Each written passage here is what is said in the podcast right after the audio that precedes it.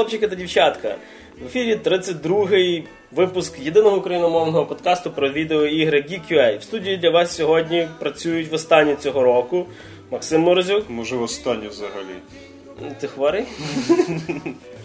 Олександр Стахурський. Алоха. Акбар. Ой. А це не смішно взагалі, хлопці, йдемо далі. Мене звати Григорій Драчук, поїхали. Добре, підійшов до завершення 2015 рік. Він був наповнений ну, багатьма подіями, і напевно, що одна з них не дуже приємна, але найбільший скандал був навколо звільнення е, Хідео Кодзіми студією Konami. Це був дуже сумний період. Багато фанатів Хідео Кодзіми, особливо в наших краях, вони почали за нього переживати. Ніхто не грав, напевно, ні одного Metal Gear Solid до того, тому що це чисто консольна серія, а в нас ПК краї. Але всі такі за Хідео Кодзіму. За прям- Хідеошку порву. За Всіх Хіде- так прям підгоріло. За Хідео Маті Двор стріляли всіх в упор, коротше, прямо в коментарях. Я навіть на геймбоксі читав статтю, де було 7 балів з 10 там пердаки горів. Був навіть окремий пост на геймбоксі, де потім самі яскраві коментарі читали, типу Петра Сальника. Ну, в принципі, частково з ним згоден, тому що він через жопу цю рецензію написав. Але, типу, суть була в тому, що люди просто ще не грались в гру, але вже за нею втикались. Це було просто Це так, як знаєш, от е, якийсь е, р- репер вмирає, чи його вбивають, і альбом продається, і він стає популярним. Це я, я щось згадую, як, як Емі Вайнхаус померла, всі так її різко почали любити. Емі Вайнхаус херня, ти в курсі, скільки альбомів продав Майкл Джексон? після П'ять. того, як його не стало? Я Ну, пам'ятаю, ну, от, п'ять. Я, я думав, що три. Так от, Тепер будуть невид... невидані ігри Хідео Кодзіми по десь кодах якихось його. Е, Metal Gear 3 альтернативна версія для NES Nintendo Entertainment System, коротше, я думаю, чи щось таке. Metal Gear Solid 6, 6, 6, Metal Gear Solid 6. Devil's DLC. Там Satanic Pain, коротше, або щось таке. Ні, просто суть в тому, що ну зрозуміло діло, що компанія Konami вона дуже неоднозначна. Там справді багато працівників на неї дуже сильно жалілись до і після звільнення. Ну, в них взагалі умови жахливі давай. У них умови дуже тяжкі і дуже брутальні. І суть в тому, що є дуже відома така теорія. Ну так е, якогось адекватного підтвердження вона не має, але при цьому вона має дуже багато потенційних признаків. Має що- право на життя, скажімо так. так. Що її головний, ну що головний директор Konami, він такий трошечки вже. Типу, і причому не в тому плані, що він просто якісь дивні речі, а реально, що він в медицинському розумінні зійшов з розуму. Тому що він справді веде себе дуже неадекватно, він дуже сильно понижує людей за всякі дрібниці і регулярно дрючив чувака, який приносив їм дуже багато грошей. Це теж східемо хочемо. Да, е, я особисто не сумніваюся, що він вимагав дуже бабла на свій Metal Gear Solid 5, але він однозначно окупився. Ну, це те, те, те саме, що Спілберг буде там, я не знаю, за, за, за, за нового термінатора вимагати бабла якогось чи ще щось. Ну, це Або понятно. Як це хто знімав Термінатор 2? Кемерон. Джеймс Кемерон, він ж дуже дико перевиконав бюджет, він дуже дико перебрав бюджет на Титанік, і він був на межі самогубства. Він потім сам розказував. Титанік став першим фільмом, який зібрав мільярд баксів, так що в принципі норм. Ні, ну бо звільняти, скажімо так, дойну корову це доволі нерозумно. Тобто, є, ну, я не, не буде Metal Gear такого без Кодзіми, мені здається. Тобто, можливо, ну я не вірю, що серія не продовжиться. Я не вірю, що десь там колись не вийде Конамі, Конамі частина. кажуть, що вони переходять на фрі-то-плей, а наскільки я І знаю, на мобілочки. а наскільки я знаю, Metal Gear Solid все одно лишився. Так, що Metal Gear Ferma буде дуже хорошо заходити, я думаю. Там браузер- Карточна гра, Так, карточна гра, Metal... дотка для планшетів Мет- без кріпів. Metal Gear Cards, коротше, типу Defenders of Metal- Snake, Metal коротше, Card Solid. Так, Metal. Solid. Три по-любому. Да, Heroes of the Solid, коротше, я думаю, теж непогано заде. Або Snake Crash Saga. League of Snake теж буде League хороша, типу, тема. М, е, Snake Fortress 2, я думаю, теж непогано зайде. Типу, такі хороші будуть нові Так, бренди. Plants vs. е, Snakes. Так, так, так. Або Plants vs. Solid, коротше. Ну, буде Так. все нормально. Тобто, Konami, я думаю, правильне русло направить сінглплеєрний бренд цих шанів. Вони зроблять якісний, хороший сюжет. Вони Я покажуть- чекаю гонки на конях. О, п'ят- у виконанні п'ять роботів. У Так він ж там кінь, кстати, робот, якщо що. Є. Ну там такий напівкінгуру він. Типу це робот, а не такий. Напівкінгуру. Ні, стоп, цей кінь, якому він бігає, це Він, робот. він цифровий, він Це D-Horse, типа Digital А, це. Horse. Так, так. просто Через то він матеріалізується Я просто так, а не шевелість Е, я, платва. я думав, що ти маєш на увазі цього робота, на якого він бігає і стріляє з нього, там є ще таке. Ну, але ми ж з тим углубляємося. Не в ті дебрі. Е, вот, так що, е, ну і до речі, дуже шкода, що перед Metal Gear навернувся ще Silent Hill від Кодзіми і від Дельтори, які Конамі теж мали робити. Ну так е, він тому і не вернувся, тому що вигнали власне Хідео Кодзіму. Там ж Дель Торо ще деякий час старався віднякувати, що це не відмінило, але Silent Hill відмінили. Була, до речі, дуже велика петиція про те, щоб його все-таки продовжили, але його не. Але там намічається якась альтернатива. Йому я ж не пам'ятаю, як бренд називається. Ми кидали якийсь трейлер на новини. Що буде ще одна гра, схожа на Silent Hill від інших людей, але вона буде практично в тому стилі. Але, Ну, але вона- Konami туди Ні. вже не буде ні, прощати. ні, ні. І вона, ну але вона не буде така кльова, тому що я все-таки думаю, що Дель Торо і Кодзімо працюють краще, ніж якісь no-name чуваки. Але в Дель Торо, до речі, це вже друга спроба зробити гру. і, Він до друга, того... і друга fail. Другий ще. fail. Він до того хотів якийсь там е, аля інфір чи щось таке робити з неподібною назвою, е, де його як сценариста брали, і воно якось так на що не сі- Ну воно принаймні без скандалів навернулось, тому що там ніякого Кодзіму ніхто не звільняв. А тут, ну чесно кажучи, мені здається, якби Дель Торо зараз просто би пішов, би не було б скандалу з Кодзімою, то вже не було б такого якогось хайпу навколо цього всього. То може Дель Торо звільнив Кодзіму, а не Конамі. Ну, коротше, версій багато. Чому звільнили, за що звільнили, навіщо звільнили, яка буде доля в Кодзімі і решти Kojima Production теж невідомо, вона швидше всього буде складна. А як буде рухатись бренд, який в нас знали тільки після п'ятої частини і як там це Zero, що там? Ground Zero. Ground Zeroes. В принципі, він зайшов нашим людям хорошо. Може він продовжить. Але ну насправді чисто така естетична обіда це те, що забрали його з е, обкладинки диску. Ну, ж як йому обідно. Ну. Причому, причому, коли гра починається, то Кодзіма Production пише. Коли гра починається, коли закінчується перша місія, коли починається наступна місія, коли закінчується наступна місія, коли починається ще одна місія. Всередині місії дивно, що немає, що це Хідео Kojima Гейм. Ні, так що там, в принципі його випалили за Він знав, що його виженуть і його, його випалять з обложки, тому він в свою гру вставляє себе кожні 15 хвилин. Нормально, Там десь нормально. татуха, напевно, що в Снейка пише. Я думаю, буде сцена, де Снейк в душі голий, там на сідницях Хідео Коджима Снейк, коротше. I love you, Hideo. І там така ф- і там в нього ще на руці лице кода Коджими набито. Це всі новини на 2015 рік. Тому що ми більше нічого не можемо згадати. І ви пам'ятаєте, що в нас в групі йшло голосування, так як завжди в кінці кожного року йде Geeky Force 2015. Ми, наші, наша спільнота, наші гіки вибирали кращі ігри в різноманітних номінаціях. І ми також підвели свої якісь особисті підсумки, тому що є вибір спільноти і є вибір редакції. Як і минулого разу, ми вибрали до п'яти ігор, які справили на наш е, тим чи ін- тою чи іншою стороною якесь враження, е, в які ми найбільше грали, чи хоча б е, які залишили в нашій пам'яті якісь, напевно, що хороші чи не дуже емоції. Перше враження в мене, е, напевно, що залишив Battlefield Hardline, і враження в мене залишив він. Підігрів собі стільчик мене, мені здається, що мені треба було сидіти на холодильнику зразу, щоб воно якось нейтралізувало гарячий пукан. Е, тобто е, купив я його доволі недавно, колись я його трошки пропустив е, після бети. Коли в бету я ну, свого часу, що в березні награвся доволі нормально, то коли купив я його недавно, я не зміг його запустити. Е, Напевно, що в пеклі існує окрема якась така зона, де сидить служба підтримки Electronic Arts.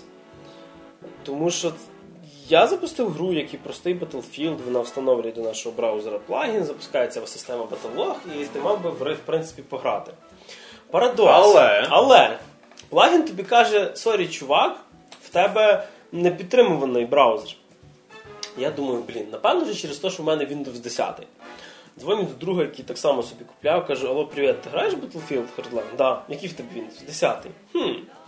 Значить, логіку ми виключаємо зразу. Пробував шукати щось по форумах, ніяк не міг запустити. Потім мені сказала служба підтримки, слухай, там взагалі є така галочка, де ти ставиш і запускаєш гру без бра... ну, без плагіна просто.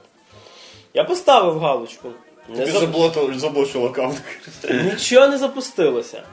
Е, колективним розумом ми намагалися з друзями якось вийти з тої ситуації, шукали 20-30 сторінок всяких форумів, Ну, як колективним Так. розумом. Я собі грався Hardline, поки Гріша бомбив, що за херня відбувається. Е, так. І е, Мені, до речі, справді жаль було, ви не подумайте. У мене був байдужий голос, а мені було дуже жаль. в кінці дійшло до того, що я в налаштуваннях роутера вручну прописував, не знаю, UDP-порти чистив DNS, і після того всього, якщо я цей процес описав Electronic Arts, ну просто вже все, що можливо було зробити. Там права адміністратора, імператора, і взагалі будь-кого не допомагають. Electronic Arts мені написало: слухай, мужик, попробуй перегрузити Origin. Ну ти ж програміст. Да, це реально, ти ж програміст. Е, Десь, напевно, що коли вже е, поринув в таку на- напівдепресію і просто сидів і, і клацав е, сторінки форуму техпідтримки, на якійсь 40-енній сторінці я знайшов пост, де, ну, бо тому що здебільшого інформація до того повторялася, і всі пишуть й те саме. У всіх бомбить. Так, е, і тут мені згадалося, от пам'ятаєте, коли у нас в дитинстві всіх були іграшкові пістолети, коли вони переставали стріляти, ти його розбирав, збирав, в тебе лишалися лишні деталі, але він працював. Так от, якийсь хлопака мені там е, порадив: слухай, видали два файла. Ці файли називаються Electronic Arts Web Helper. Тобто, технічно, ти маєш просто видалити файли служби підтримки Зі словом helper. Helper. Тобто видаляєш Helper, гра запускається і до сьогодні чудово йде. Я, звісно, там нуб, але в принципі я її запустив. Саме так має працювати сучасна індустрія. Купив гру, їбись з всякими штуками, а вже тоді і запускай. От. Е, Я собі уявляю, що, що буде з наступним Battlefield. Там, напевно, Battlefield 5 взагалі треба буде прописувати вручну в командній строці сам запуск Ага. гри, я думаю. І, Або- через командну структуру. Або він буде файл. підтримувати тільки Linux. Так, ексклюзив. Battlefield 5 і дизайном. Linux Але причому спеціальна якась Pingvin окрема Edition. там Ubuntu 2.0 або щось таке. Ще Там, не 14-й треба- Ні, ні, треба відкатуватись до, оста- сам, одного з самих перших. Та і не дай Бог 64 розрядна система. Розумно. І ще треба буде віддягу там розбивати на різні сектори І продуктивність це, і так далі. і- Треба і скажуть, пам'ятаєте ті два файли, які ви видали? І в тебе обов'язково буде файли з хедлайну. Такі хороші в лапочках враження залишив хедлайн. Ну, Тому що, напевно, що це трохи проблематично, коли ти Ну, а сама гра, сама гра. А, сама гра, ну ми про неї колись ще після бети говорили, не дуже щось змінилося. Гра дуже динамічна, і це мені більше нагадало, напевно, що якийсь Quake, ніж Battlefield.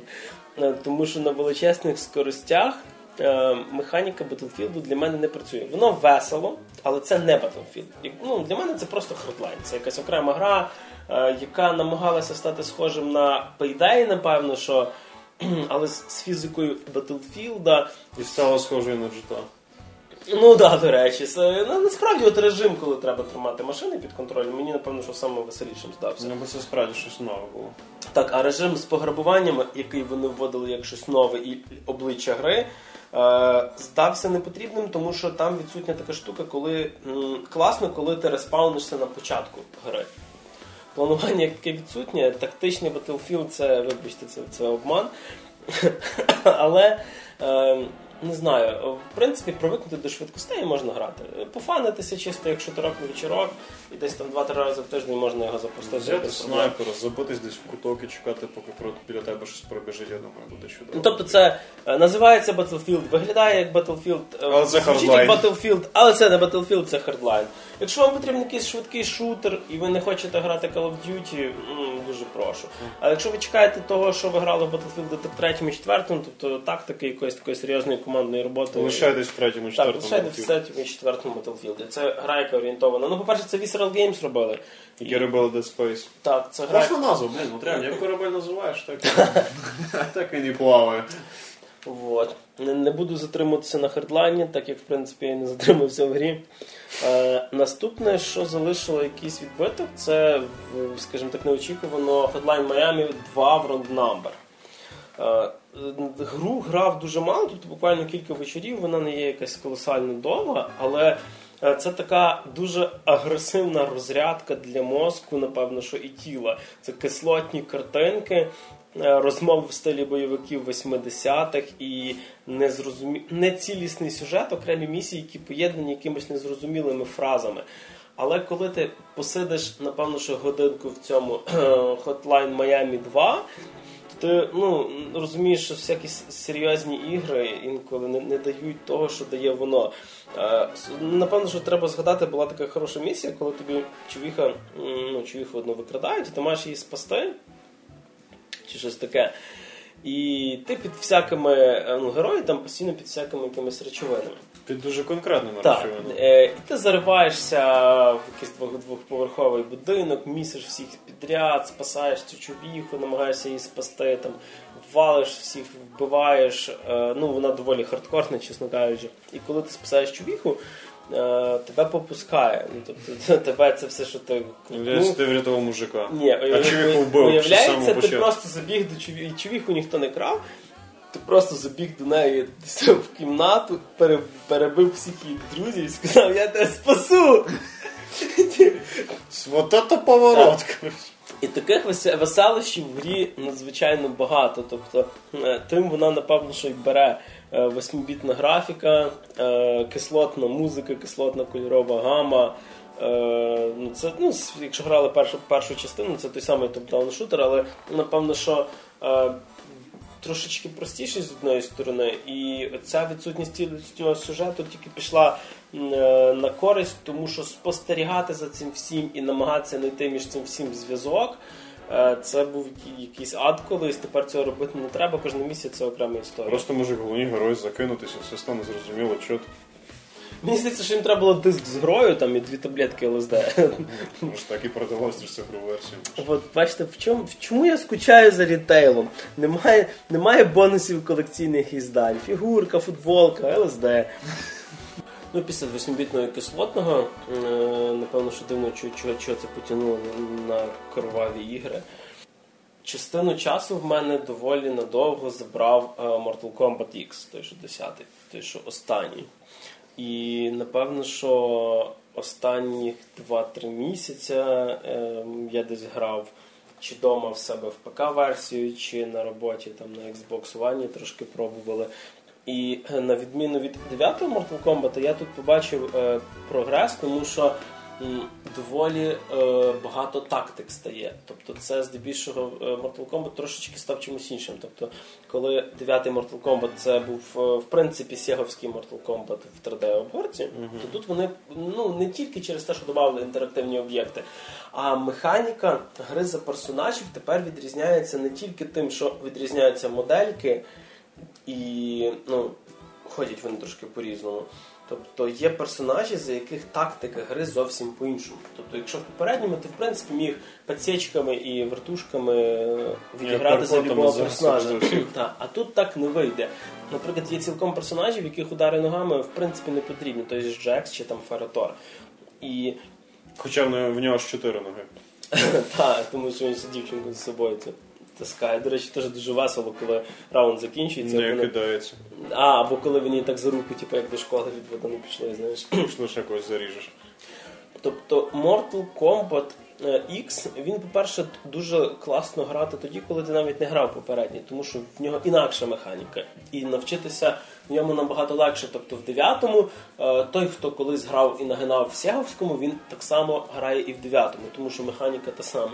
В 10-му це не проканає. Тобто навіть за того свого любимого Сабзіра чи Скорпіона я взяв геймпад.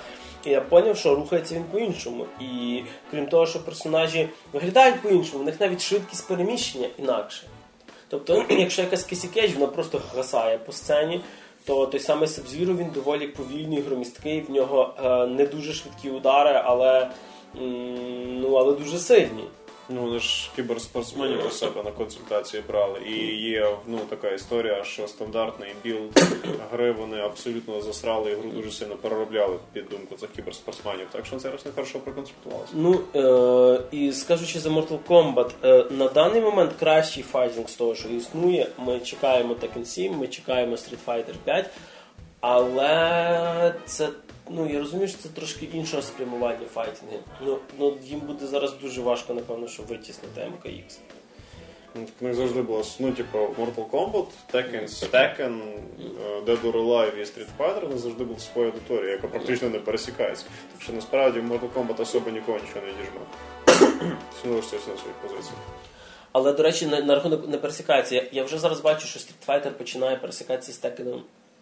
Крім того, що у нас є Tekken крой Street Fighter, ну, е, в, в сьомому текені появляє, появиться Акума Street Fighter.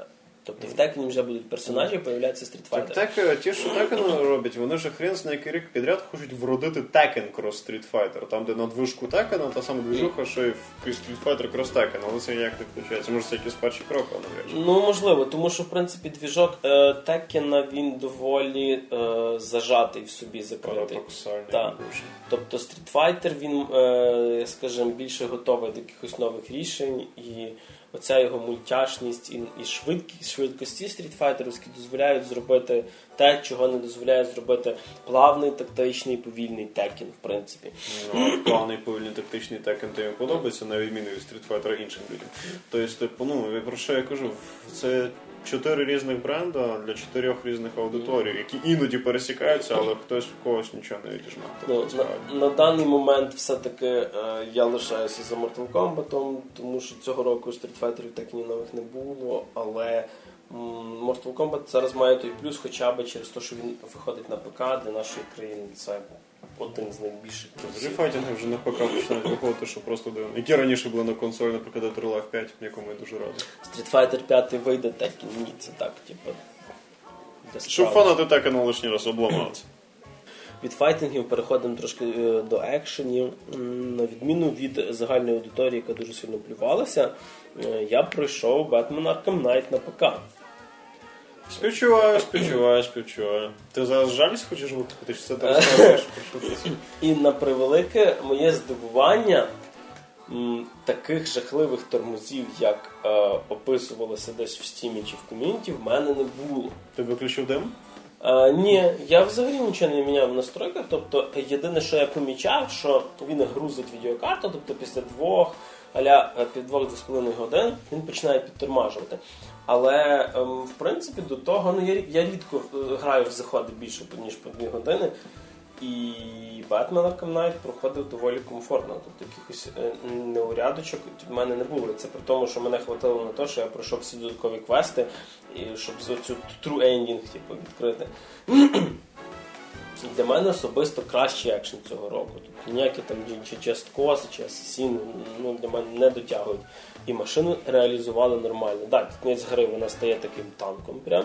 Ну, але в принципі проти тебе також танки виїжджають, так що танк на танк. Все по-чесному. Да. World of Tanks воно не стає, звісно. А, ні, ну тоді не цікаво. Не, не слухайте, люди, воно не схоже. Хоча було б, знаєш, це була б шикарна фраза для якогось журналу. Batman Arkham Knight – це як World of Tanks. Я думаю, це було б Тільки Бетмен. Це розумієш, це, це обидві аудиторії блювали б читаючи це просто. І ті, і другі, це був би шикарний просто, не знаю, якийсь. А чисто сюжетно е, класне закінчення Ар- Аркам трилогії. Говно чи норм? Е, ні, я більш ніж норм. Тобто е, класне закінчення трилогії Аркам. Я кажу трилогії, тому що Arkham Origin робила окрема студія, це взагалі окрема гра. До творіння Rocksteady я її не чіпляю взагалі. Але сюжетно е, ну, дуже важко зробити власне кінець якоїсь серії. Тобто вони під поставили всі точки над і вони е, закрили історію Бетмена в принципі. Тобто це сво, це своєрідна як трилогія Нолана, яка має ну вона цілісна, їй продовження не потрібно. Так само і тут. Є своє закінчення, є, ну, звичайно, залишилася така ну, пища для роздумів на майбутнє, але кінець вартий того, щоб пройти навіть зараз всі три частини. Єдине, що хочеться сказати, що сама інтрига з рицарем Аркема, тим що Arkham Knight, мене трохи розчарувала, хто це був. Ну, це ж один з цих робінів, здається, бувших чи щось. Так, я, я надіявся, що це реально новий персонаж, або той Або- персонаж, який в коміксах не був взагалі ніким. Ну, Вони ж анонсували, це їхні оригінальні персонажі, тут такі fuck you. Ну, технічно оригінальна в нього шапка, і то не дуже. Ну, такий мілітарі Бетмен, виходить, або щось таке. Двіжок додав. ж, норм, гра, норм. Так, Arkham Knight е, один з для мене кращий екшен цього року. І гра, яка залишила доволі багато вражень. І ще один плюс.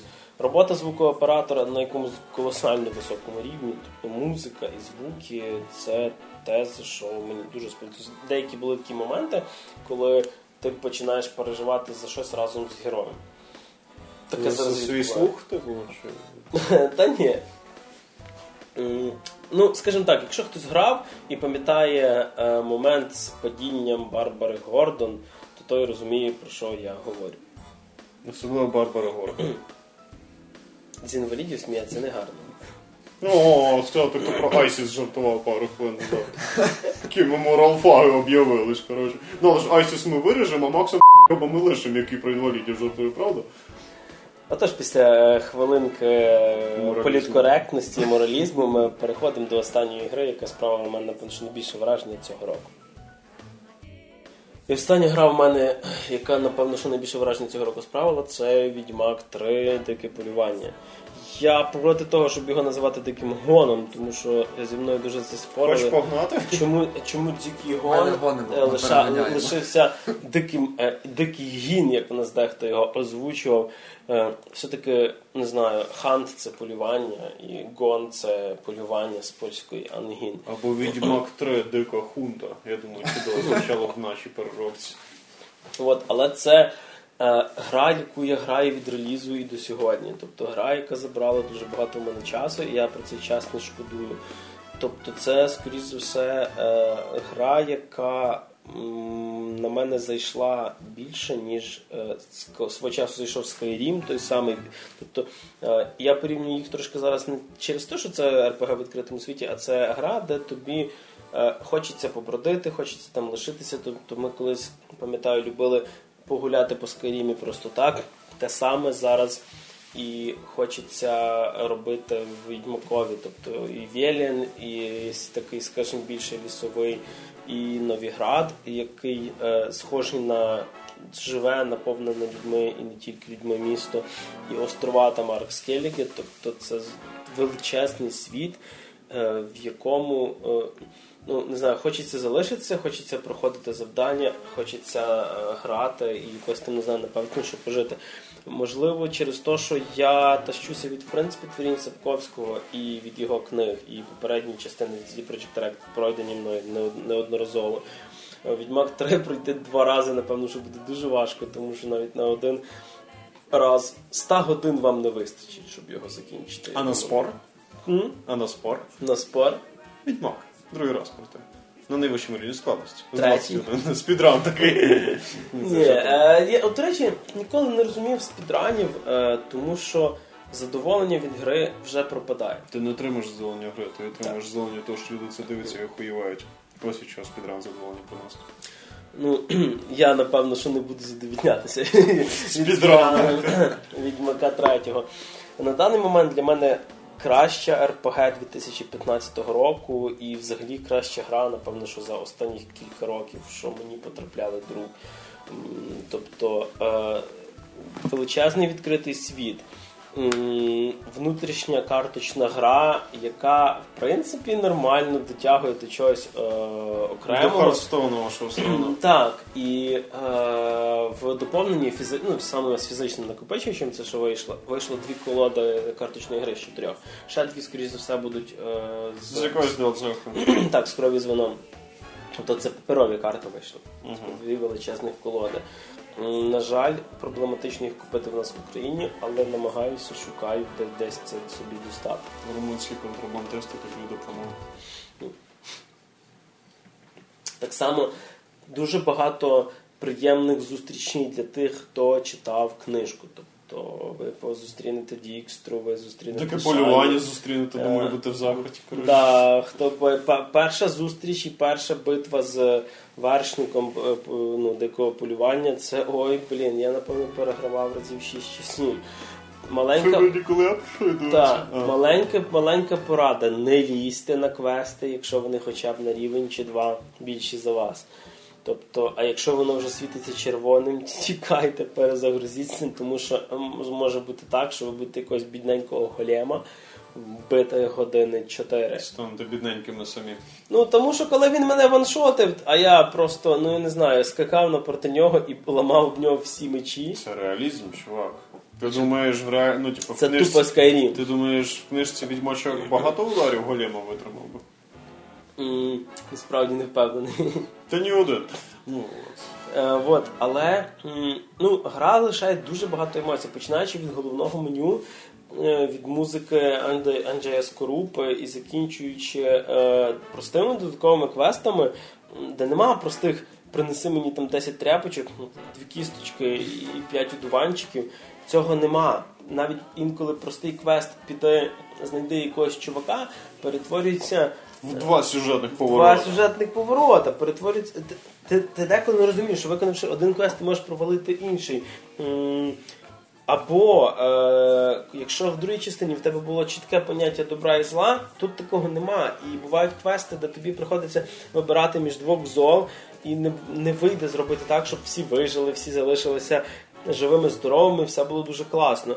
Тобто е, свої якісь е, наслідки дій ти бачиш, і інколи ти не розумієш, що простий квест, де ти спас якогось дядька, який е, стояв біля кобили і казав, що кобила здохла, типу, а в мене якась там чума, може бути. Ти можеш його вбити, можеш відпустити. Е, я, в принципі, відігрую такого доволі доброго персонажа, я його взяв відпустив, потім прийшов в те його малесеньке село. Продав його кобилу. Е, ні, ні, кобила ж мертва була. І через, А і ну. через нього повмирала вся його сім'я і половина села, тому що він Да, зараз. ти відіграєш дуже доброго відьмака. Згоден, згоден, згоден. Але от в тому вся суть. Ти не знаєш, що це погано. Ти не знаєш, що це погано. Тобто, ти думаєш, що от я так зробив, і ну, це вроді правильно, тобто це вроді щось таке от хороше. Але в майбутньому це може так, так тобі аукнутися. Дії має наслідки, це Тобто- завжди було круто. І це якраз дуже класно. От за це і люблю, напевно, що третій відьмак. Тому, шановні слухачі, якщо вас просить допомоги людина, біля якої є мертва тварина, гасіть на ураження. Ви зробите всім послугу. Так що е, потрошечки я закінчу, напевно, своїм топом 5. Е, цього року мені хватило і восьмибітної кислоти, і мультиплеєрних пострілушок, і спасіння Готема, і, в принципі, поринання в світ Анджея Сапковського. Все-таки да, для мене Готі Game of the Year це третій відьмак, тут без конкурентів. Come on, do it, man! Може, Everybody! Yes. Yeah. Somebody. Тому що до мене черга переходить, як? До тебе черга переходить. Ста! Твоя черга прийшла! Їбош свій топ. Е, Ну тоді буде дуже різкий перехід від е, з більшого екшонів до таких лайтових е, історій е, м, народів Арктики. Це Never... На Чукотці є gamedev. Нормально заїхав, чувак. Е, Це е, дуже цікава забавка Never Alone. В цій забавці е, ви е, можете грати з двох персонажів: дівчинки Нуну та песця. Повний пісець. Повний пісець, я вам скажу. Е, ну, по-перше, які великі плюси. Е, тобто, сама е, іграшка, хоч і недовга, але е, історії, які всі в ній проходиш багато історій, і вони не взяті, як би кажуть, з потолка. Тобто розробники гри вони дійсно якби брали ці всі історії народів інуїтів, які живуть на Арктиці. І, і тобто всі ролики, які там ти переглядаєш по, по розвитку гри, е, ну таке складається враження, знаєте, що стара бабуся якась там таким хриплим голосом тобі якраз на ці мов інуїтів це все розповідає. Дуже дуже цікаво. По атмосфері пройшло. Да. А там на мові ці Так, озвучки так. йде? Ти ж словником граєш. є. Є.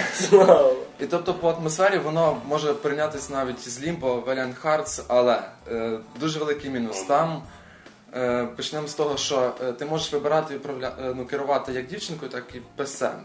І можна грати двом гравцям. Тобто, і це Ну, дуже великий, великий плюс, тому що коли ти граєш один, е, тобто ти можеш там дівчин, е, ну скажімо, дівчинка, ні, наприклад, пісець тоне, А дівчинка є.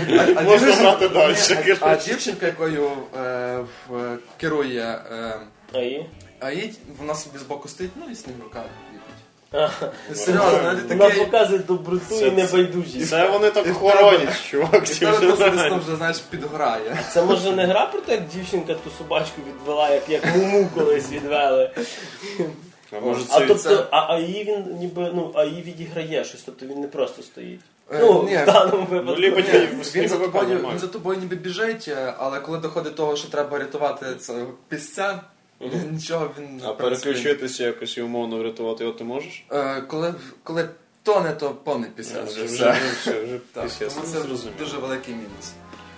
Е. що не докрутили, якщо граєш один. Да. Тут е, ну, треба велике допрацювання. Але кажу, це можна скомпенсувати, коли е, можна е, двох гравців. Ну, Цікаво, стандарт- чи можна двох за одним. е, Але онлайн, онлайн поки не можна її зіграти. А, ну значить якось двоє мають тобто сісти за двоє комп'ютером. Ну, як у Brothers Hotel. А, до речі. Ну їх до їх порівнювали. Ну і в принципі, як е, великий мінус, як і в багатьох таких іграшок, це ну, дуже коротко, 3-4 години від себе. Це насправді нормально. Якщо в гри упорно наратив на історію, то типу ти просто задовбався. Ну, можливо, але кажу. 3 годинки, як на мене, це можна в один захід. Ну да, да, да. Але так поняв, там упорно головоломки якісь чи щось. Е, ну так, це, скажімо так, там головки не такі складні, та А, то насправді воно на 40 хвилин. Ні, ну в Лімбо, наприклад, і Венен Харрес там поскладніше, тому напевно, що 3-4 години це в принципі відповідає дійсності, якби. Е, далі переходимо. Я просто уявив якогось чувака, який такими окровавленими очима вже 12 годин б'ється в ті ось прості головок. Такий, ну що ти знаєш? коротше?» Ні, ну ще що можна відзначити, що в е, цієї дівчинки така особливість, що вона може е, має таку ніби зброю. Е, вже не згадаю, як вона називається. Це її особливість, що вона може з цієї зброї, по-моєму, стріляти. Напевно, щось похоже до рогатки. М. А в цього писцяшу, е, писець. Це Турель. просто цей пісець. Він фактично е, там е, по історії не як живий, а як, скажімо так, наполовину дух. І він може, коли ти ним керуєш, ти можеш якби. Скажімо так, призивати духів, які допомагають там, наприклад, Як Шаман Кінг. допомагають там призвати духів, які там можуть тобі допомогти е, кудись заскочити, перескочити. Але це тільки це Ну, як покемони тоді. Ні, получається. знаєш, що мені це нагадало? Це нагадало колись на Sega Pocahontas була гра. Там теж ти міг призивати духів, і, наприклад, призвав дух, дух там Лані, і вона може пройти по шатаючійся якійсь, е, не знаю, Може, дошці. це ті самі розробники.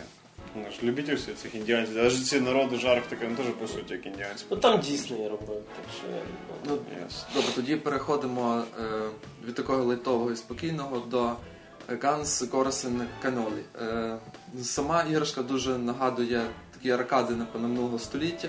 Взагалі, там, де ти ходиш і валиш все, що як рухається. Metal Slug буквально. Да. Е, але, ну, якби, в принципі, тему зомбі дуже цікаво поєднали з мафією.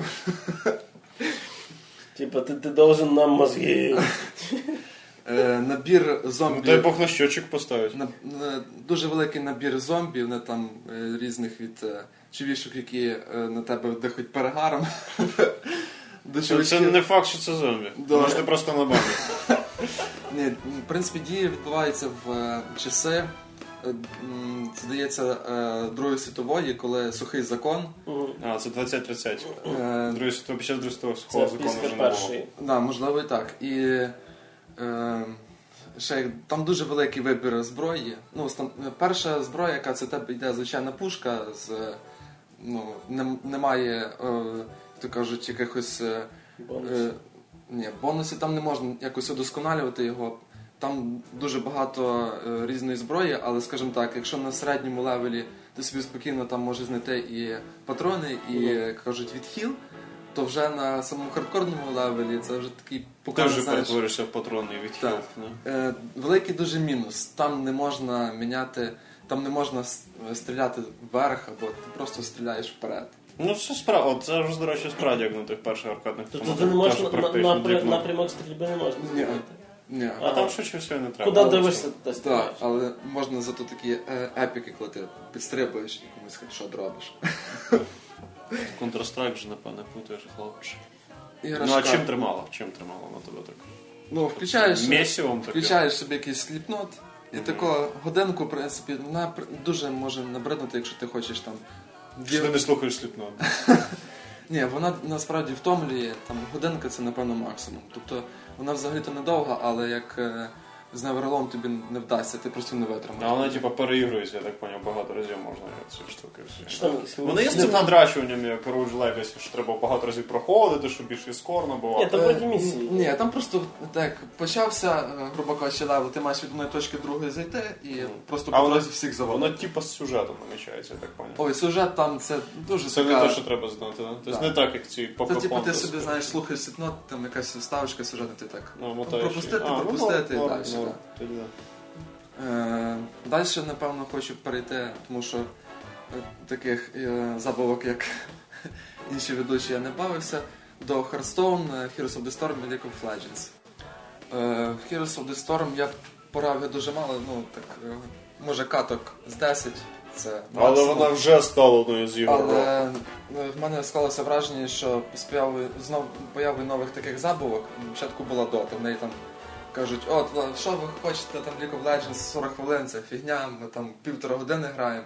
Добре, появилося League of Legends, там вже скоротили, ну годину це вже дуже довго. Це вже багато. І для таких, та як Григорій Трачук, спеціально по, по замовленню випускають ходс, там де півгодини і каже Гріша, що все, я вже Це не вже витримую. плотна катка, там здебільшого 17, 18. Якщо Як на мене- значить ви всі як на грати мене- через жопу.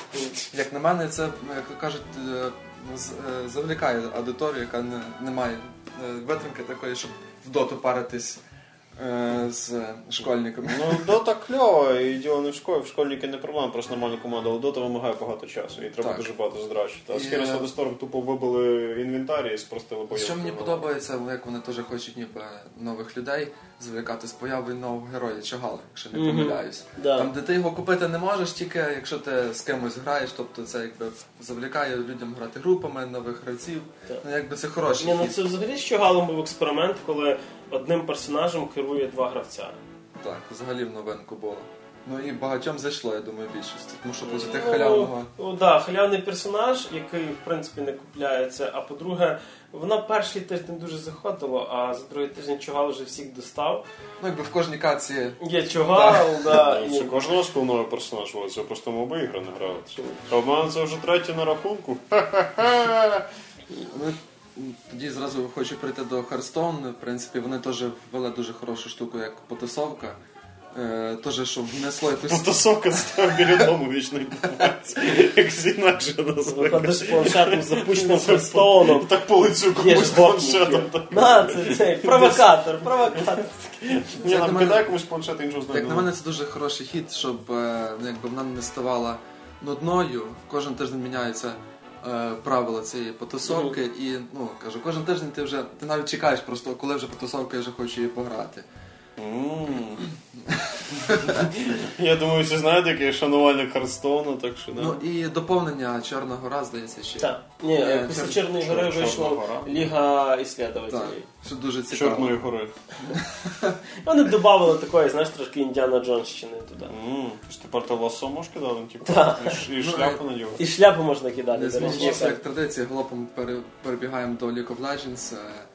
Та ти прям херачиш по пунктам, ну давай. давай. Що мені сподобалось, я е, почав грати десь на початку року. І... Свіжачок, до речі, народ. 2008 рік виходу, ви тут не були. Вдруг ви пропустили. Але League of Legends бере своїми доповненнями, досить часто виходять і нові герої, і е, я попробував таку нову фішку, як е, гільдії, університетські гільдії, що дуже багато. Там якраз береться упор, що треба нових гравців завлікати, шариш. Тобто ти граєш, наприклад, ти вже там пару років граєш в League of Legends, ти береш собі якогось учня, і вас там просто овер бонуси. І кого ти вчиш? Наставник ти наш. Бо я трошки грався з тобою в League of Legends, коротше, я пам'ятаю ці прекрасні Це моменти. це було давно, Головою вниз вперед, прямо на вишку, без скріпів, воно так хорошо тебе було. Кстати, от за що справді респект, якщо вам колись попадеться таке щастя, як став напарника, то знаєте, в нього практично не бомбить. Він абсолютно холоднокровно віддається прямо під тавр, все. У нього просто мікрофон не працює. Так що за моральну обстановку в грі можете не паритись, він Ну, холоднокровний. і в принципі дуже класно, е, що нагороди за, е, за якщо ти там береш, наприклад, до третього левела, тендують часто там получить е, халявного перса. І є четвертого п'ятого, це ти получаєш рукавички і мишки. Що? Матеріальні призи. Які, А, звісно, Рукавички. так, серйозно, І рукавички. За п'ят, за четвертий- зима Так, бо зима, ти ж інтерскамінг. в рукавицях на мишці граєш на літо планується бікіні. знаєте, щоб не, було, Трухани. Чуваків по кангурах і кажете, чуваки, там я тільки з вулиці руки холодні. Да, вже нема такої відмови. Але велика, велика проблема, тому що, ну якби розумієте, всі Ніхто не хоче в тебе вчитися? можете собі уявити, скільки людей хоче ці халявні матеріальні призи. Ну і Китай, ні, не бійся, Китай все забезпечить, все нормально. І вони, ця розсилка цих призів, це просто такий дикий словопоклад. Ти А, то ти півроку назад вже отримав свій приз, хоча до рукавички. Наступні призи будуть оплата комунальних послуг на місці. До речі, було б круто. Опалення від Riot Games, Да. Мені здається, що для, для України це б їм не було Вигідно, робити з жодно. нашою Не- Не, не і з нашим яценюком якого. Окей, шутки про Айсіс, про інвалідів, що це ніколи. У нас новорічний настрій, хлопці! Якого взяли за орешки. Та бля, про ігри. Ладно. Я думаю, скоро буде по цьому гра. За орешки. За орешки.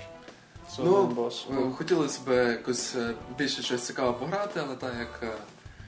Ну, Але я граю з League of Legends, мені Да. нормально, на що ньому щось цікаво. Ні, ну що, нормально, як мінімум дві цікаві. Ні, як мінімум дві цікавих назад про цих Невролон.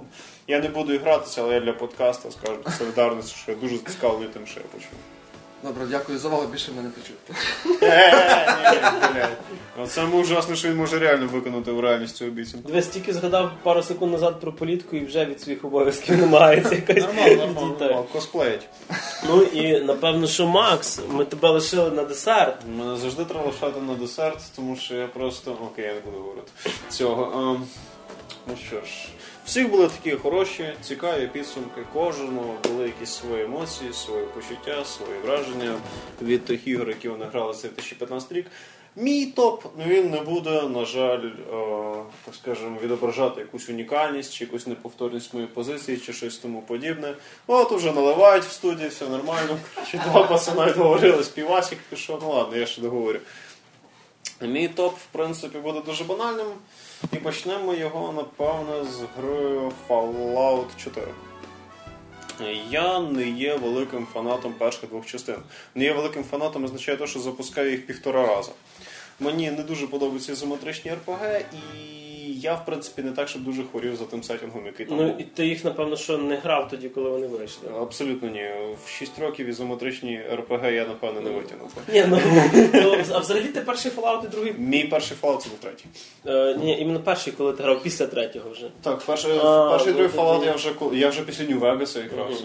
Тобто я поважаю перший і другий Fallout за те, який він культурний вклад вніс в ігрову індустрію не тільки тому, що він дуже багато на що вплинув, але я їх не грався. Моїм першим Fallout був третій. Нравилось, все було кльово, куча людей років так за 30 його чомусь хуїсили. Ну я цього просто не розумів, тому що мені нема з чим порівняти. Ну, тому що кричали, що ізометрію Лишіть мою в 3D. шометрію, чому все таке нетрушно перетворилося в шутер для консолі, та як так можна? Ти зараз як батько Лукашенко. І, типу, я думаю, він так само. Може він фанат першого Fallout. Як варіант. як Шеннон. Я не, не зможу сказати вам про Fallout 4, який мені сподобався щось нове унікальне. Мені сподобалося, що його зробили динамічнішим. Так, він вже менше RPG, він вже більше екшен в відкритому світі, але він класний. В ньому є RPG система, і попри розповсюдженість вона впливає на певні речі, причому доволі непогано, якщо прокачуватись так радикально, як я. Гра класна, гра жива, гра з юмором, гра з атмосферою, гра з чорним гумором, який був завжди протаманний Fallout, навіть такій людині, яка не дуже близька до Fallout, це розуміє. Мені сподобалась бойова система. Мені взагалі багато що подобається. І так, вона трошки багована на стадії релізу, ну як трошки так нормально багована. Замки не відображались перші пару днів в стандартній версії під час злому. Для прикладу. Були смішні баги, були злі баги. Були речі, які радували, були речі, які печали, але загалом враження неприємне. Я її ще досі не пройшов. Вона класна, я не можу нічого унікального про неї сказати. Я рекомендую її погратися, але трошки почекайте, хай Bethesda її пофіксить. Бо- ситуація гірша, ніж з Skyrim. А як до того ставишся, що вони доволі, е, напевно, не те, що нігілювали, але система прокачки вже стала не така, е, не так сильно відображати на те, що персонаж може. Ну, тобто, якщо один піднятий скіл в Нью-Вегасі, він міняв дуже багато чого. О, так, це печалька. Вони це зробили для упрощення. Але це не настільки сильно херить враження. Адже в Fallout все-таки великий упор йде іменно на сюжетну варіативність. Так, е, твої абілки і прокачка на це впливали, але вони не були прямо аж настільки ключовим фактором. Тут вона просідає біля Нью-Вегаса, тому що все-таки в Obsidian RPG елементи получаються краще, ніж Bethesda. Нью-Вегасом займалася Obsidian, якщо що. І, але Bethesda, вона все-таки зробила хороший акшон. Мене Fallout 4 влаштовує. Е, Наступним піде франшиза, за якою я насправді ніколи не угорав, попри колосальну популярність в наших краях. Це Mortal Kombat X. Продовження серії, вгадайте, якої Mortal Kombat. Перший Mortal Kombat, який мені справді сподобався, тому що він динамічніший, тактичніший, він різноманітніший. Я напевно буду просто доповняти, що сказав Гріша. Єдине, що я хочу сказати, що мені справді сподобався тим, що він інакший. Він справді не такий, як був дев'ятий. Видно, що вони консультувалися в кіберспортсменів, про що я вже теж казав. Да я нічого не можу сказати нового про Mortal Kombat X. Коротше, Mortal Kombat X їдемо далі. А далі ми приїжджаємо до Metal Gear Solid 5. Я абсолютно. Блін, в мене якісь сплошні продовження серії, але я ні одну серію не знав. Ну, з тим, Metal Gear Solid 5, продовження серії, яку я взагалі без поняття, це була чисто консольна серія, а все того, що я пекар, я з нею був, на жаль, незнайомий, а може і на щастя. Тому Ну, що ти там, тільки першу і другу зможеш на ПК зіграти. О, да, там ж є під ці. Під... Ну, першу зараз грати ну, на Це буде фізично боляче. Якщо на Так. якщо консольні гравці казали, що там незручне управління, то я собі що на ПК твориться. Другу ще можна. Ага, я так ну окей, буду мати на увазі. Хоча без геймпада там робити. А вона його всього не підтримує. Ну, менше з тим. Суть в тому, що я не знав цієї серії. Я знав, що цей чувак Кідео Кодзіма дуже популярний, що воно все дуже шедевральне, що воно постійно задавало новий тон. Я знайшов сім годинних відео, які розказують про історію серії Metal Gear. Я їх передивився за два дні. Розбивав собі. Мені сподобалось те, що я бачив. І я почав чекати на Metal Gear Solid 5. А тут ще таким скандальчиком це все було підігріто, чувака звільнили, там він просив забагато бабла. Я так думаю, боже, що це за гра, така що вона стільки бабла просила. І тут вона вийшла. І це не так найкраще, як найнеоднозначніша мейнстрімна гра 2015 року для мене. Тому що хороший, агресивний, брутальний сетінг, ну, так як воно починається. Ну, мілітарі, да, таке. Це надзвичайно хороший. Він і він мілітарі в тому плані, що він живий. Це не пафосний мілітарі, це цікавий мілітарі. Це не ура патріотизм Call of Duty. Ні, ні, це не Modern Warfare 2. Це, це дуже круто, воно дуже живо. Воно мені цим трохи нагадало Spec Ops The Line, але так, чуть-чуть в хороших частинах Spec Ops The Line, в плані сюжету і наративу. І потім починаються неоднозначні моменти. Наведу приклад. Починається гра з того, що ти просинаєшся в лікарні на Кіпрі з куском чужого, е, чужої кістки в себе в голові. Тобі відірвало руку, ти мало що пам'ятаєш, ти не можеш нормально ходити, ти не можеш нормально взагалі життєдіяльність проводити свою. Тебе тримають в якійсь лікарні довгойнуно, а потім тебе прийдуть зачищати і вбити. Жорстоко вбивають лікарів, пацієнтів, всі, всюди Ну, там лікарні розносить. Твій, твій напарник, який тебе водить, прокидається, що він встявся, щоб був вигляд, ніби він труп, і то не допомагає, його збираються вбивати. Все таке, ви ледве живі, там звідти виповзаєте, виходите, класна атмосфера. І тут появляється літаюча дівчинка в противогазі, яка розкидає всіх телекінезом.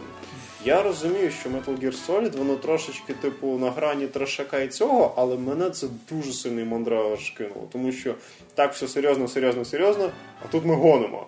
Але ми не гонимо. Тобто Хідео Кодзіма, він прям як я, він любить говорити смішні речі з серйозним виразом лиця. Це такий surprise.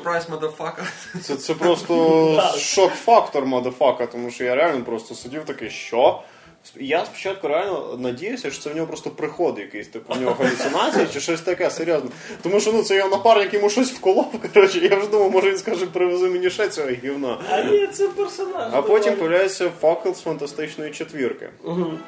І тут я остаточно розумію, що Кодзіма швидше всього, типу, частину сюжету писав тверезим, а іншу частину сюжету, напевно, А ще. інших 90%. А, да? а решта 85 так процентів, як мінімум, він писав десь в нічному клубі прямо під, під фенією.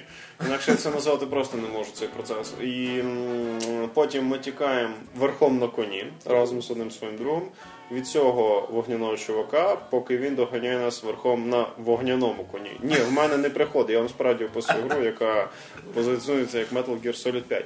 Слава Богу, це в каналі продовжується недовго. І потім починається гра.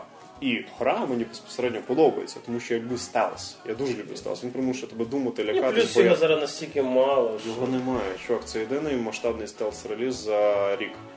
До того, в 2014 році був масштабний stealth-реліз Thief. Я думаю, Ну. моя, моя, мою думку ти про нього знаєш, мій рваний пукан десь там висить, коротше, на Geek.ua в вигляді статті про нього. Симулятор крадія столового срібла. Це однозначно. Це симулятор багованих, тупих, глухих, типу, противників. Бий посуду, я плачу. По- кради посуду, я нічого не заплачу, бо ти вкрадеш і мене взагалі до нитки. Цим якось так це все реалізовано. І в Metal Gear Solid 5 цього всього дубілізму немає. Він продумав. От тому він неоднозначний. Спочатку класно, маразм, класно, маразм, класно, маразм. Що класно? Противники живі і адекватні. Тобто, Ну, якщо, якщо це не телепортуючіся зомбі. якщо не то так, це ми перейдемо до маразму ближче. А, противники російська армія в Афганістані, ну радянська армія в Афганістані. Там, до речі, я проходив одну місію, то один чувак з України з цих постів. Мгм. Його брата мали відправити гасити Чорнобильську АЕС, він там художник чи щось таке. Це взагалі так смішно. Ну як смішно, це напевно було не смішно, але це було круто. Тобто, і е, починаються місії, вони всі типу в відкритому світі, насправді це просто великий камерний геймплей. Тобто, це, типу, тобі зазвичай більшість місій працюють по одному шаблону. Дано е, база або форпост з противниками. Дано Solid Snake. Дано якусь штуку, яку треба витягнути, поламати, врятувати або викрасти з бази, де знаходяться радянські солдати. Потім ще Африка з Афри... Південно-Африканської армії. Тобто там дуже дико це все міняють, дуже різноманітно, кстати. Там пустелі, там пустелі. Але там дерев більше, а там трошки менше. Так що це да, є різноманітність в цьому плані. Все кльово, все класно. Ти когось вбиваєш, його починають питати, де він, його нема, піднімається тривога. Тобто не так, як зазвичай. Тобто, типу, е, ворожий NPC проходить біля трупу свого напарника. Ну, ладно, коротше, що собі далі? Ніфіга, піднімається тривога, і тебе починають шукати. І ти такий, окей. Там, що, типу, коли тебе знаходять, лишається силует, як е, в Splinter Cell Conviction. Так, вони, типу, і ти маєш якось їх обхитрювати, що таке, вони справді живуть, до речі. Тобто вони не сліпі придурки, але при цьому вони не якимись екстрасенсами. Ну, Тобто одного разу я реально просто дивився чуваку прямо в лице десь з певної відстані, він не на що і почав по мені гасити. Методів проходження місії дофігіще. Хочете раненганом, хочете стелсом, хочете залазьте в турель, хочете викликати з часом робота, хочете викликати човіху в бікіні, яка всіх розстріляє. Не можна не хотіти цього. Можна, да, не можна цього не хотіти, можна і просто викликати, не обов'язково всіх розстрілювала. А, ні, на жаль, цього не можна, спойлер. О, і потім, після вроді непоганої класної місії, де ви рятуєте свого закатованого друга, де ви це все сталося приходите, появляється ніндзя, е, зомбі з автоматами, які в них появляються прямо з рук, і вони бігають шляхом телепортації в якомусь тумані. І тобі кажуть, втечи від них. Як не дивно, ти від них тікаєш. Е, тим часом, ну а поки ти це граєш, ти з квадратними очима такий what the fuck? Типу, ти це все проходиш. Потім знову починається серйозно. Тобто він там каже, ми маємо помститись, ми маємо створити знову нашу цю маленьку армію, всі діла. Вони там все знову на тобі пафосних вщах, тобі дають спорядження, спеціалістів, всі діла. Потім знову появляється якийсь маразм в вигляді чувака в шляпі американського рейнджера з опаленим лицем, який складає велетенського робота для того, щоб він наніс ядерний удар по певній країні. І ти такий, та блін, коротше, Хідео Кодзіма, зупинись. І це, типу, воно круто, але іноді це реально починає бісити. Тобто ти розумієш, що яка шикарне почуття гумору, хоча трохи їбанути. І в цілому гра має механіку. Тобто мені подобається японська школа геймдеву за те, що вони не забувають, що вони все-таки роблять ігри, тому що багато хто він починає занадто сильно ганяти за сюжетом, а Хідео Кодзіма явно сюжет, він до нього ставиться доволі вільно. Ну ладно, я явно затримався на Metal Gear Solid 5 однозначно, його треба спробувати, якщо ви до цієї франшизи ще не процесамилися. Наступна гра, яка лишила, лишила в мені справді сильний відбиток. Знову ж таки, доволі мейнстрімний підхід. Це Witcher 3 Wild, дикий, дикий хунт. Я думав, мейнстрімний відбиток. Лишила. мейнстрім, доволі мейнстрімний відбиток на моєму мейнстрімному місці. Воно лишило. Я нею надзвичайно задоволений. Я справді її довго чекав. В мене бомбив пукан кожен раз, коли вони її переносили. Хоча я розумів, що переносили її заради мене, щоб дати мені кращий продукт, все одно до фіабагів на релізі. Але так і бить, це все одно появилось справді класно. Це була шикарна гра. Ти її чекав, ти її отримав, ти отримав її, я не побоюсь цього слова краще, ніж ти її чекав. Я особисто чекав Skyrim з графоном. Ну а да, вийшло більше. Тобто, типу, побічні квести там для мене цікавіші за основний сюжет. Я реально на них завис на довгий час. Потім переприкаченим приходив на основу всім. А, тобто, світ. Живий, світ працюючий, він кращий за Skyrim, тут можна навіть не сперечатись, їх можна порівняти. Це дві масштабних РПГ в відкритому світі, і, і Відьмак задав нову планку, яку поки що Bethesda четвертим Fallout не перекрила. Це об'єктивний факт. Він живий. Е, Чим мені подобається Witcher 3? Ну як чим Witcher 3? Швидше сама творчість Сапковського, там живі герої.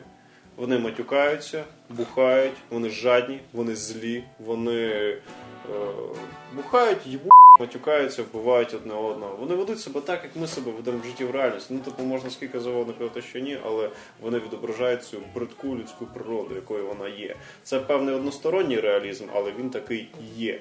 І відьмак він дуже сильний контраст створює цим на решту світу. Він, в принципі, сам регулярно іронізує себе з того, що він такий, типу, любитель всім допомагати. Але тим, як ти, наприклад, вимісити ціле село чумою. Ну, я хотів допомогти. Це ти їм скажеш. А, Суть в тому, що вона просто примушує тебе вірити в себе. Це одна, це дуже рідкісна якість. Цих в цього в РПГ практично немає. Вона просто підтягує в тобі ті струни, які мають бути. Вона в міру пафосна, в міру реалістична, в міру жива, в надміру варіативна, цікава, класна, харизматичних персонажів дофіга. Від червоного цього лорда до самого Геральта, якого просто гидко похерив цей актор, що озвучує російською, я ненавиджу цього мудака, тому що я потім знав оригінальне звучання, я тепер ще більше ненавиджу цього мудака. Але все решта мене цілком влаштовує. Я відносно недавно добив нарешті книжки про відьмака. Я дуже пізно долучився І до цього. сезон гроз теж даже. Ні, ні, це останнє я ще не читав. А, ну то я не до відьмака, я ще не читав саму нову книжку. І відповідно я відчуваю, що справді фанатам гри вона зайде добре. І в цьому походить, до речі, певний мінус. Якщо ти не знаєш всесвіт відьмака, тобі третій гратись. Ну, якщо тобі не по барабану на сюжет, тобі буде дуже тяжко грати з третій відьмак, насправді, якщо ти не читав книжки. Оце єдина така умовна партизанка. Тобто, якщо ви так з голою, ну так з чистою головою туди йдете, то у вас будуть певні моменти. Ну, скоріш не так. Е, Будуть моменти, які ти саму ситуацію зрозумієш, але просто цей персонаж для тебе буде просто персонажем, а не типу, це ж цей чувак з Так, другої так, книжки. Так, так, так. Певні Тобто- зустрічі і фразочки просто будуть викликати у вас менше вражень або не будуть викликати їх взагалі. Тобто той самий Дікстрак, якщо ти його зустрічаєш, цього ж е, шпіга. Та, я уявляв трохи інакше. До Так, речі. я, до речі, так само. Я чувствую, що це якийсь худий пронира, а не такий 170 кілограмовий дядько хомяк. Я, такий. до речі, теж собі я уявляв собі. Я чомусь уявляв персонажа з доти е, адмірала Кунку. Типу такий бородатий, худий високий чувак в плащі, але ні. Це, це, це, лисий бородатий. жирний, це жирний лисий бородатий мужик в плащі, окей. На голому тілі. Мені здається, що так з якимись модами грає. Вічер 3 ексгібіціоніст пак. Ну, цілому, знову ж таки, якщо по якимось дивним причинам, крім там, не знаю, обмеженості заліза, ви не пограли Відьмак 3, спробуйте. Це найкраща гра 2015 року. Це однозначно. Для більшості, але не для мене. А найкраща гра 2015 року попереду. І ви її зараз знаєте.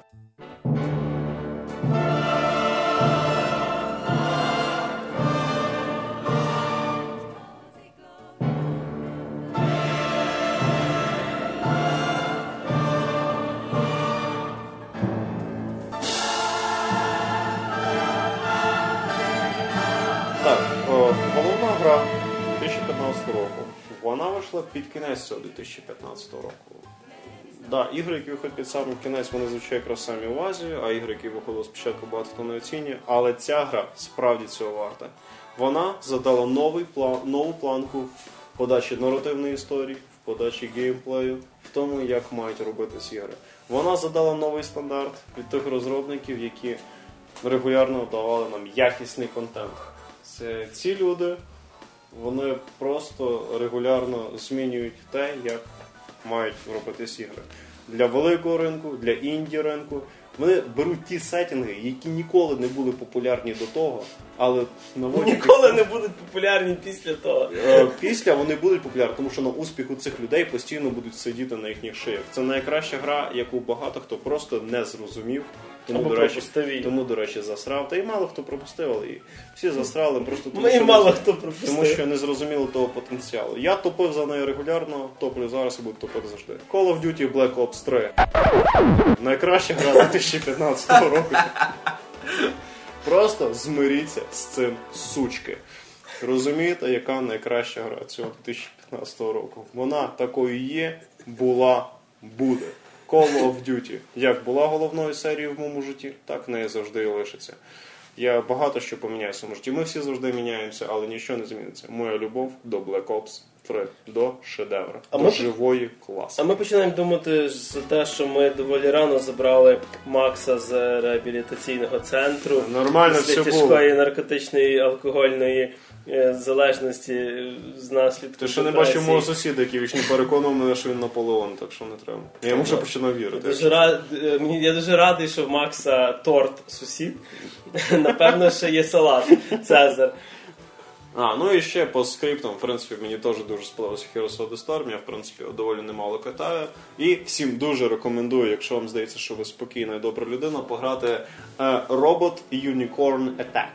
Це браузерна гра, її навіть не треба качати від Adult Swim, вона вам, я думаю, дуже сподобається. До речі, хороші там кілери, якщо ви офісний планктон. Як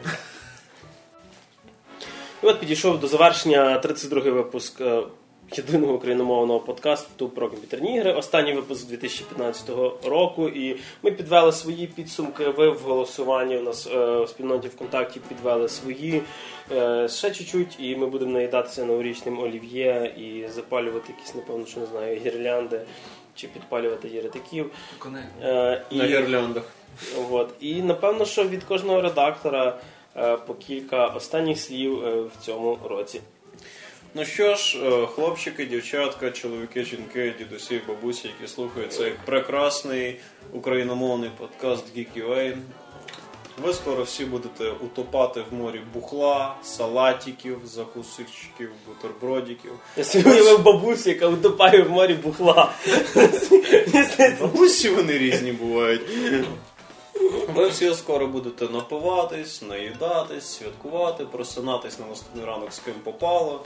І все у вас буде прекрасно. А головне, що ви це все забули. Е, Чого чекаєш від 2016? Та почекай, ну вступ нормальний роблю, ну що ти мене підганяєш постійно прямо з Black Ops 3. Так, я сидів тут з табличкою, на якій писало Фестер. Макс, давай Black Ops 3, розкажи про Black Ops 3. Роз- Ні, так ти з табличкою розказуєш, що чому раз. Е, А, чекаю від, року, від того, що станеться після вище описаних мною подій, я багато чого хорошого. Не отримаю з цього всього але я все одно надіюсь, що воно буде. Я чекаю на Cyberpunk 2077. Вона буде в 17-му році, але Перенесли вже на 16. буде в 17-му. Це CD Projekt. Е, ну я їх розумію. Я чекаю на сі- про Cyberpunk 2077. Це моя саме очікувана РПГ. Два рази чекаєш на нього. Це Р. Я хоч 5 разів не чекаю. Це РПГ від CD Projekt і вона не. І вона не фентезі, чувак, це шикарно. Бо мене так заїбало фентезі. Це просто неможливо вже. Я вже не можу фентезі ні читати, ні дивитись, ні слухати, ні гратись. А вона сайберпанк, кіберпанк. Тобто вона по ідеї в жанрі кіберпанка. Я люблю кіберпанк, я обожнюю Deus Ex і всі інші його прояви цього жанру. Я навіть Shadowrun Returns, який повна шняга, я особливо грався просто тому що це кіберпанк. Ну, я читаю, чекаю, я чекаю на Deus Ex Mankind Divided. Я чекаю, це буде кіберпанковий 2016 рік. Я на це надіюсь. Я чекаю на м, те, що нарешті всі знайомі, які грають за Лолу і дотку, заб'ють болт і будуть разом зі мною грати з Heroes of the Storm. Я чекаю, що я запишусь в спортзал і стану такий супер сексі качок, який буде вічно грати в відеоігри. Я чекаю на розвиток нашого чудового проекту VQA. Я просто зараз трошки під півасиком, тому я стаю все добрішим по мірі завершення подкаста.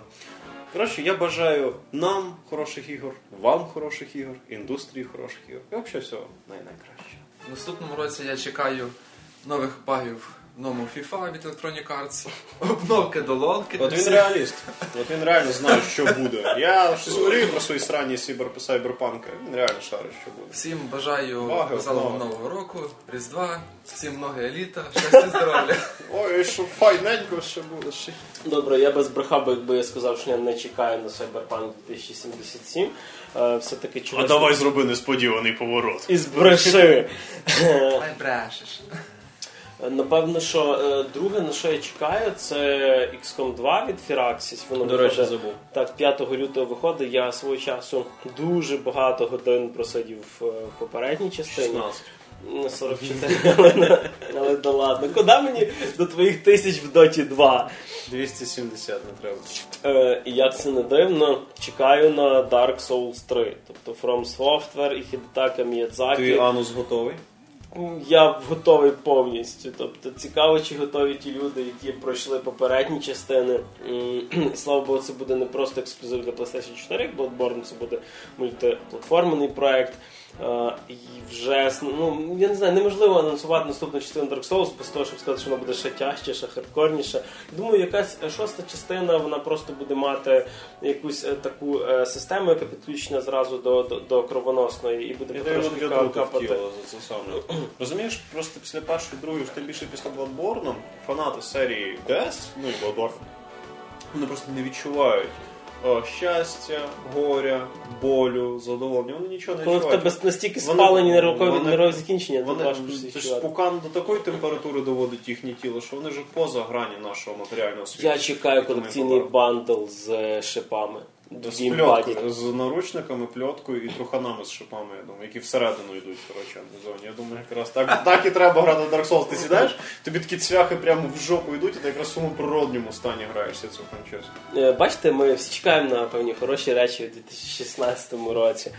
Е, А всім нашим доролюбим геймерам, гікам бажаємо відсвяткувати новорічну ніч з 31 на 7. Е, Зі знайомими людьми і з нею її зустріти. Зі знайомими людьми, так і Зі знайомими якось, здається. Коротше, зустріти і провести зі знайомими людьми, і проснути зі знайомими людьми. згадати. Отак. І згадати знайомих людей. От. В студії для вас е, сьогодні, як і весь 2015 рік, працювали е, митрополит Call of Duty е, 3 Максим Морозюк. В ім'я Отця і Сина, і Бобі Котіка. Е, Людина, яку розбудити серед ночі, вона скаже, який персонаж з League of Legends піде на який лайн є Окей. Олександр Стахурський. Аллаху Акбар. Та блін. О, чувак, вміє прощатися.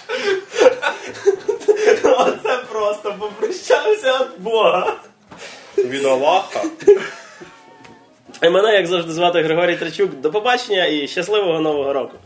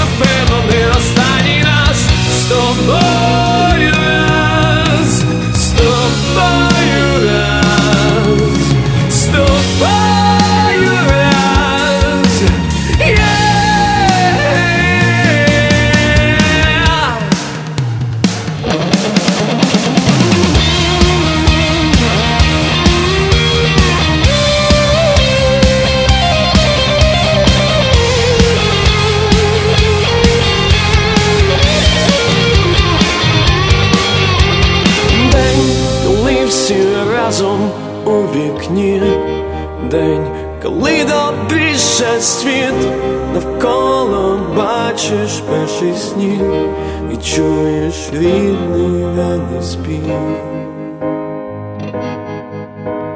То різдво